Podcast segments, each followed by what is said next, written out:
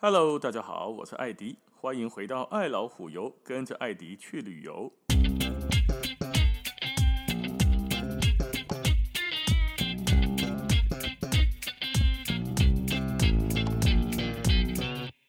我们今天要前往下一个城市，而且是土耳其的首都。哎，就有人会问呢、啊，靠要土耳其的首都不就是伊斯坦堡吗？那么有名的大都市。嘿，我跟你讲，可能很多人都晓得吧。有些国家它最有名的都市也是它的首都啊。例如说啊，台湾的首都台北啊，台北最有名嘛，所以台湾的首都台北，哎，刚好对得上。比如说英国最有名的首的城市伦敦，刚好也是它的首都。法国最有名的城市巴黎，哎，是它的首都。韩国最有名的城市首尔，哎，是它的首都。最有名的刚好就是它的首都，对不对？有的国家是，可是有的不是啊。比如说，美国最有名的纽约，哎，不是它的首都哦，那是华盛顿。澳洲最有名的城市雪梨，那不是伊的首都啊。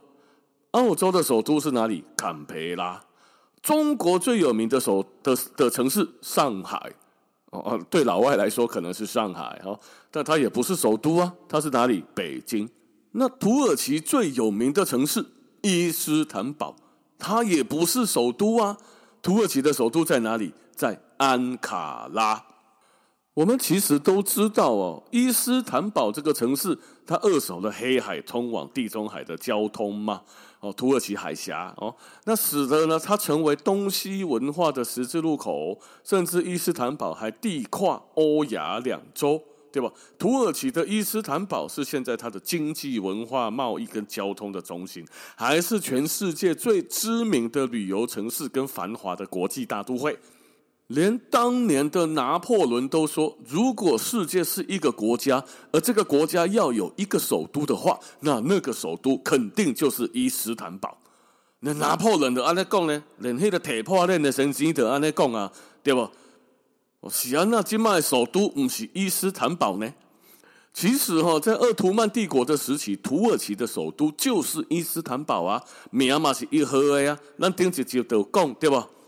干掉那个君士坦丁堡，灭掉了拜占庭帝国之后，把它改名为伊斯坦堡啊。可是现在土耳其的首都没有设在伊斯坦堡，而是中部的安卡拉。Why？为什么？为什么土耳其要把首都迁出伊斯坦堡，选择一个名气也不大、地方也较小，又落落在这个土耳其中间，交通不是那么方便的安卡拉呢？首先分三个部分来看这个事情哦。第一个，伊斯坦堡就是鄂图曼，就是罗马帝国跟鄂图曼的崛起啊。这土耳其人的祖先是西突厥的塞尔柱部落，他们最早居住的地方是现代中亚的阿姆河流域，跟很多的游牧民族是一样的。土耳其的先人们呢，还在周公啊，过着是什么逐水草而居的游牧生活。后来，这些游牧的土耳其人跟波斯人和阿拉伯的文明接触到当中，就慢慢的皈依了伊斯兰教。土耳其的祖先们生活在公元的十三世纪，被打了一顿了。被谁打？被蒙古人打。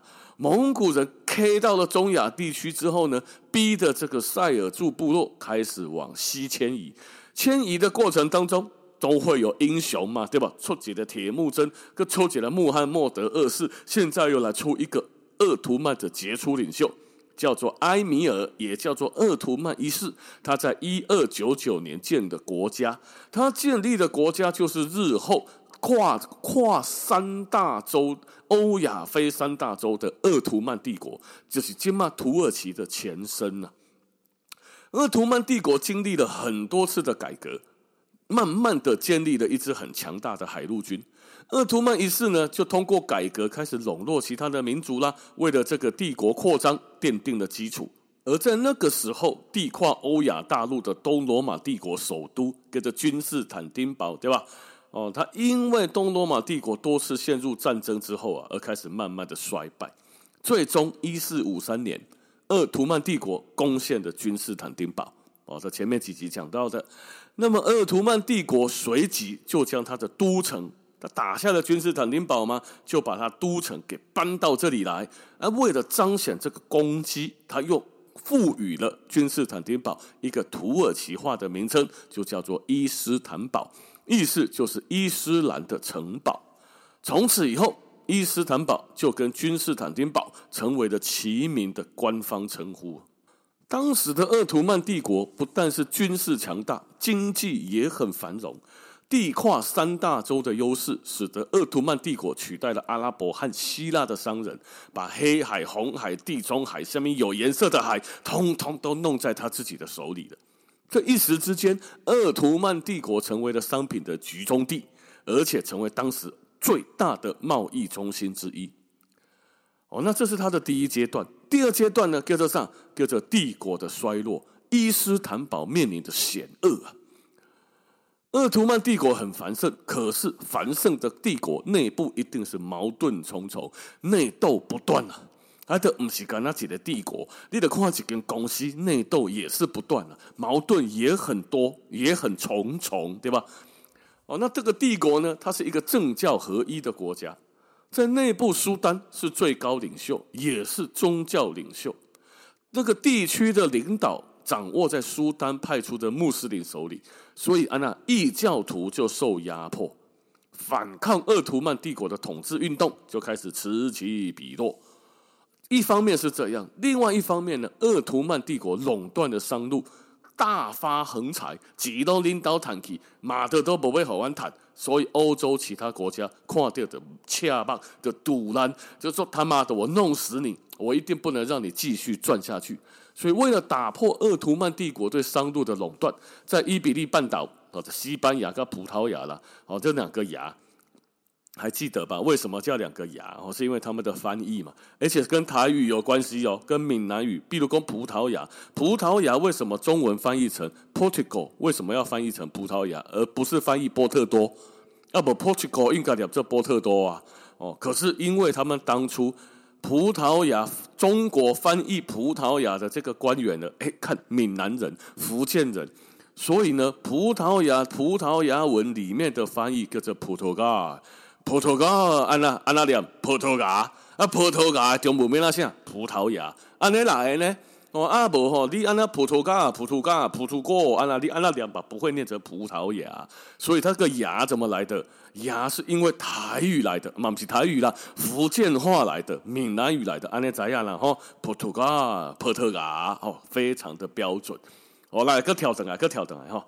他们呢，这个两个牙，西班牙跟葡萄牙，哈，开拓了一个大西洋通往非洲跟东方的航线吗？就意外的发现了美洲大陆啊，哎呀，就是那个迷路的哥伦布啊，硬是要把印第安人叫成印度人，不肯承认他走错路的那一个哥伦布哦。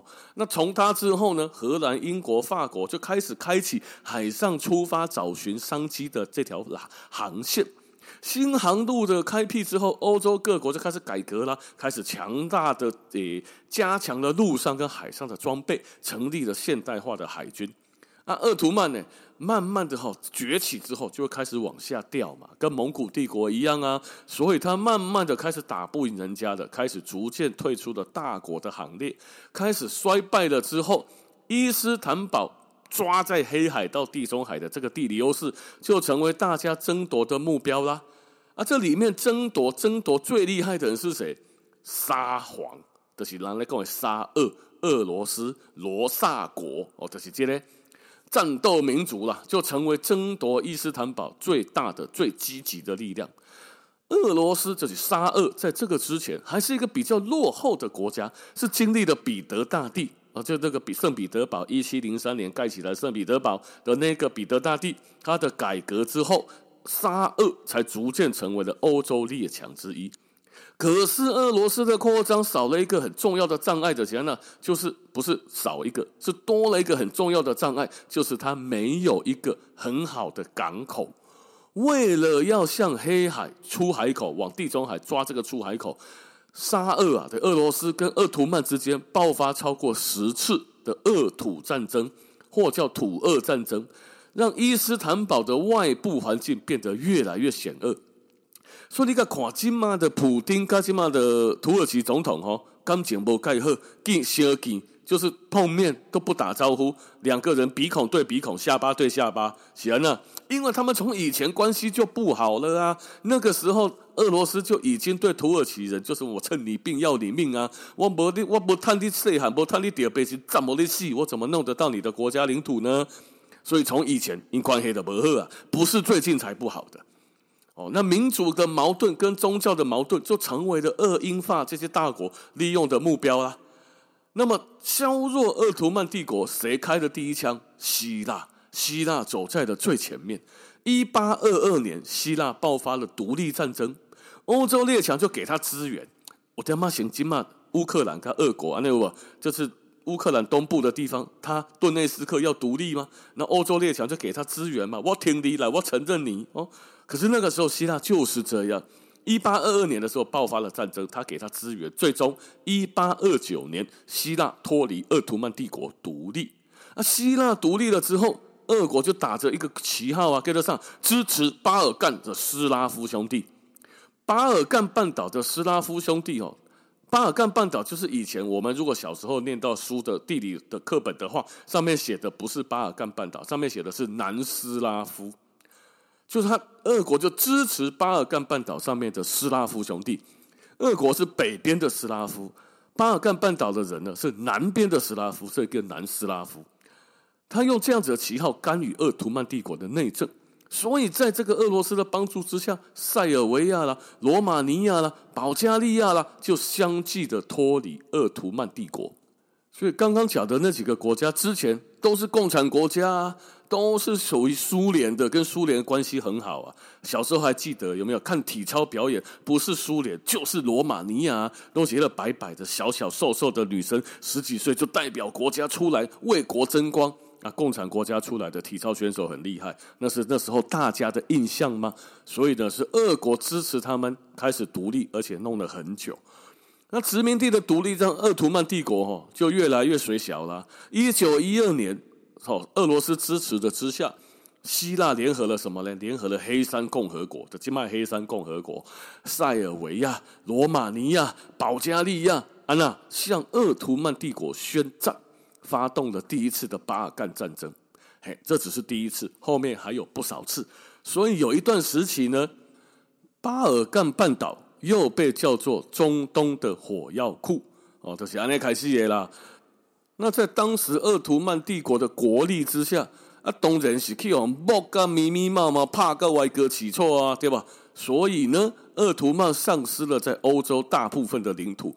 本来还保加利亚，这是土耳其伊斯坦堡哥克里的保加利亚，还本带引导尾啊，结果现在不是他的啦，他丧失了这个领土，首都伊斯坦堡就暴露在敌人的火力范围之内了。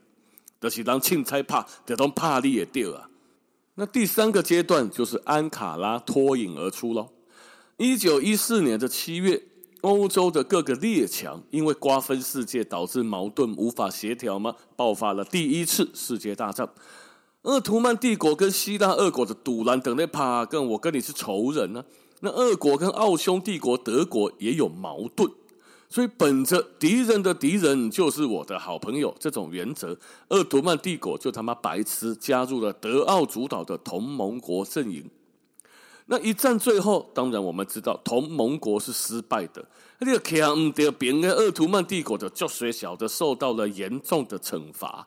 哎，就想讲，看我就是无要跟俄国做伙，我们家徛伫你家怕阿林伯啊，你个怕输，那他也没办法啦。一九二零年，鄂图曼的苏丹就跟协约国签订了瑟佛尔条约，失去了大片领土啊，连本土小亚细亚半岛也被瓜分掉。这一个条约哦，让整个苏丹不是整个，就让苏丹空前的独立，国土被大部分的瓜分，土耳其面临着严重的民族危机。所以，原来鄂图曼帝国的有一个军事将领叫做凯莫尔，这是后来土耳其的国父啊。哦，我们国父哈，跳出来，跳出来。跟他们以前，我们以前的国父，哦，或我们或他们随便了啊。总之，国父推翻的孙文推翻的满清政府，那凯莫尔推翻的鄂图曼土耳其，算这样吗？其实不太算。但是在凯末尔的领导下，土耳其成立了国民军，跟苏丹势力的协约国开始斗争，最后国民军把入侵者赶出了小亚细亚半岛，保持了土耳其的独立。赶跑了这些入侵者之后，一九二三年，土耳其和协约国签订的《洛桑条约》代替了什么？代替了之前签的《瑟佛尔条约》。根据《洛桑条约》哦，土耳其在小亚细亚半岛跟东色雷斯地区得到了主权的承认。可是，《洛桑条约》也有不利于土耳其的地方，就是海峡问题以及爱琴海岛屿的分配。哦，这海峡问题听起来跟我们就很像哦。很敏感。首先，海峡问题，《洛桑条约》规定的海峡地区的非军事化。土耳其在海峡地区的主权呢，一定程度上就受到损失啦。这个时候才非军事化，妈的，那我在海峡上面，我还能不能够配置军队呢？对吧？那伊斯坦堡的城区刚好就在海峡的两端，意味着这个地方伊斯坦堡作为首都已经是不可行的了，已经是不再安全的地方了。此外，哈，洛桑条约还规定了一个爱琴海大部分的岛屿，爱琴海哦，哈，我们都知道哦。讲到希腊，想到就是爱琴海。显然呢，因为这个条约规定的爱琴海大部分的岛屿主权属于希腊。你这么个看地图，希腊跟土耳其之间的所有海岛几乎都是希腊的。在很久很久以前，土耳其也是希腊的，所以上面有希腊式的建筑。但是在很久很久很久以前的，那后来的这个土希腊有名的岛都不归土耳其的，所以你起码得不管去去希腊的那几个小岛或那几个有名的大岛，例如克里特啦、塞托瑞尼啦、米克诺斯，黑龙是希腊的哦，因为洛桑条约的规定，而且呢，希腊还可以在爱琴海全境。动员他的海军哦，那等于他可以直逼土耳其的国土啊！伊斯坦堡就在国土的最前线，我现在外面铁飞弹，我铁弹弓的给你断掉，所以拜拜，这个地方是肯定不能再作为首都的了。为了保护国家的安全，土耳其当然就要把首都迁出伊斯坦堡啊！新新首都的选择里面，在小亚细亚半岛中间，在土耳其国土国土的中间，有一个千年古城。叫做安卡拉，取代了伊斯坦堡啊！一千年古城就是一千多年前，这边就有当时的罗马人来过建筑过一些东西，就有罗马人住过了。哦，那选择安卡拉有几个原因。第一个呢，安卡拉的地理位置比较靠土耳其国土的中间，所以地理位置相对适中，跟伊斯坦堡相比啊。安卡拉的周遭众山环抱，易于防守，而且从海边要开车冲到这边来，或开飞机到这里来，纵深有四百多公里，所以不是那么容易说打到就打到的。哦，在战争的这个恐怖的阴影还没有散去之前，安卡拉是一个相对安全的选择。那第二呢，定都安卡拉可以有效地推动凯末尔国父的改革。在废除帝国、成立共和国啊，就跟我们很像，对不对？废除满清、成立中华民国啊，为了实现国家的现代化，凯末尔在土耳其进行了政治、经济、文化全方面的改革。政治上面呢，凯末尔废除了旧鄂图曼帝国的伊斯兰法，让宗教退出政治。土耳其从以前的政教合一，逐渐就变成了世俗一般的国家了。那为了巩固世俗化的改革成果呢，凯末尔开启了一系列的宗教分离的政策，哦，从基础教育跟职业教育来取而代之，让很多的妇女有接受教育的机会。但是哈，就咱来讲诶，有人讲好，就一定有人讲歹，对吧？陈雷嘛，捌安尼唱过。凯末尔的改革虽然对老百姓起了一个改革的作用，可是。他损伤了谁？他损伤了旧贵族的利益。旧势力主要集中在哪里？旧首都伊斯坦堡啊，你君士坦丁堡遐的人啊，你弄遐贵族大官对吧？所以都在那。安卡拉恰恰是凯末尔起兵反抗鄂图曼的龙兴之地啊，一堆下开戏哦，所以避开伊斯坦堡，迁都安卡拉就会。避开那些旧贵族，而且为凯凯末的改革减少了障碍，回到根据地的意思啦。这个跟明成祖也很像啊。历史总是惊人的重复啊。明成祖董卓明代的那个朱棣也是这样子啊，他从北京开始的一路打，他当当时是燕王嘛，成了皇帝了之后迁回去北京，从南京迁回北京，黑的时阵跟着金陵迁回去燕京，为什么？也是要回到他的根据地啊，以备冲上卡红边呐，哦，所以这两个也蛮像的。那迁都呢，就带领的内陆地区的经济发展哦。哦，在历史上，土耳其经济最发达的就是伊斯坦堡跟它的周边啊。哦，那迁都安卡拉还可以带动安娜整个内地的经济发展，因为土耳其黑的时阵除了伊斯坦堡，其他的地方都没看靠的啦。他们只有一个伊斯坦堡跟其他乡下阿尼亚，所以其他地方的民生是相当困苦的。那迁都安卡拉之后呢，安卡拉为中心修建了很多条公路。铁路发达的交通网，在一定程度上改变了土耳其海边发达、内地极落后的这种局面，所以内地的人当然欢迎啊，这样子可以改善他们的生活嘛。现在的土耳其哦，尽管在伊斯坦堡的经济还是遥遥领先全国，可是，在内陆的安卡拉却力压一众沿海省份，安娜成为第二名的。好，这就是为什么土耳其要把首都从那么悠久历史、那么文化建设那么丰富的伊斯坦堡迁到一个名不见经传、小不拉几、丑丑的一个安卡拉的最大原因。因为安卡拉迁过去之后，你说好，安卡拉有什么好玩的？身为一个首都，总有的玩吧。其实安卡拉真的没有什么好玩的。严格说起来了，就两个景点。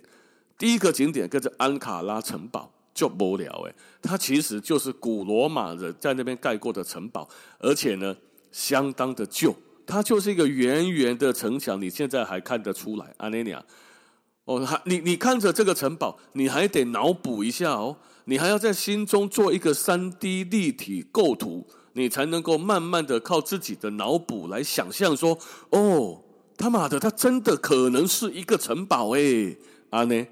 哦，那所以它好看吗？我个人是觉得不是那么好看呢、可是如果对土耳其文化有兴趣的朋友，凯末尔这国父的纪念馆，诶，这个是相当重要的一站呢、啊。有时候旅游就会特别安排安卡拉去看一下这个凯末尔纪念馆。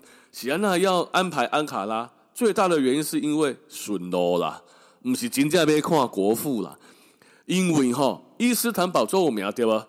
第二个很有名的是哪里？卡巴多奇亚，黑起下面所在，就是那个蘑菇一根一根像香菇蘑菇一样的石状柱子的那个地形，然后坐热气球的地方，有无？卡帕多奇亚，你是没去过，你嘛听过，没看，没没看过这个所在，你也知道有热气球可以坐，对吧？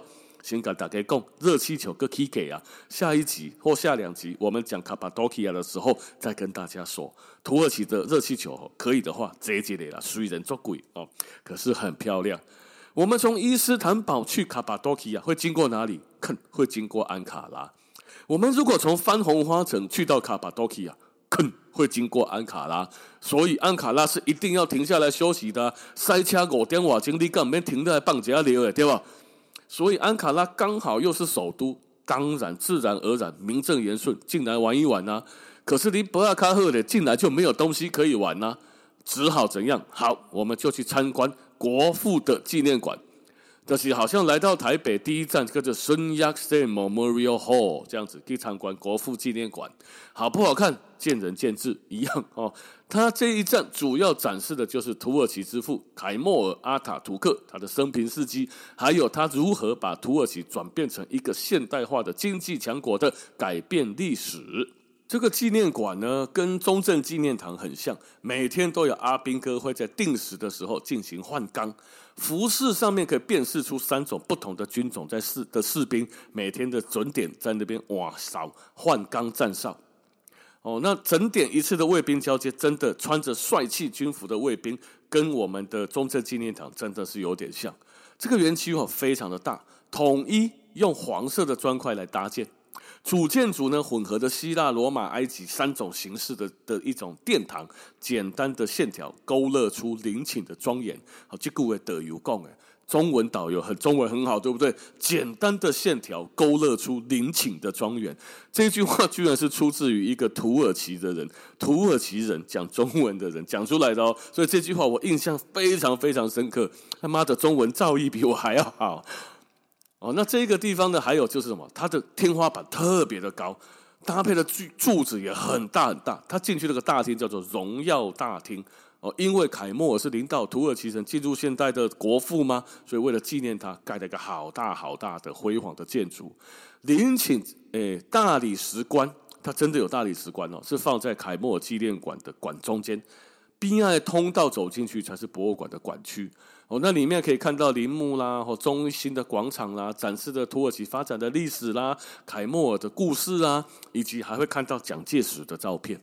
哦，来电哈是，如果对土耳其的历史、现代史有兴趣的话，这个地方倒是不妨一走啦，走一走。哦，只不过园区很大，对你惹掐进大门要走很久，才会走到它的前面的广场。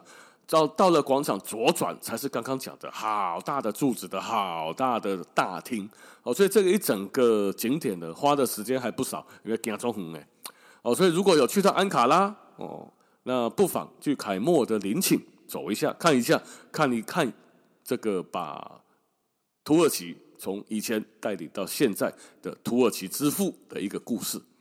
好了，那我们今天的时间就先到这边了，感谢大家的收听，咱们下次见。拜拜。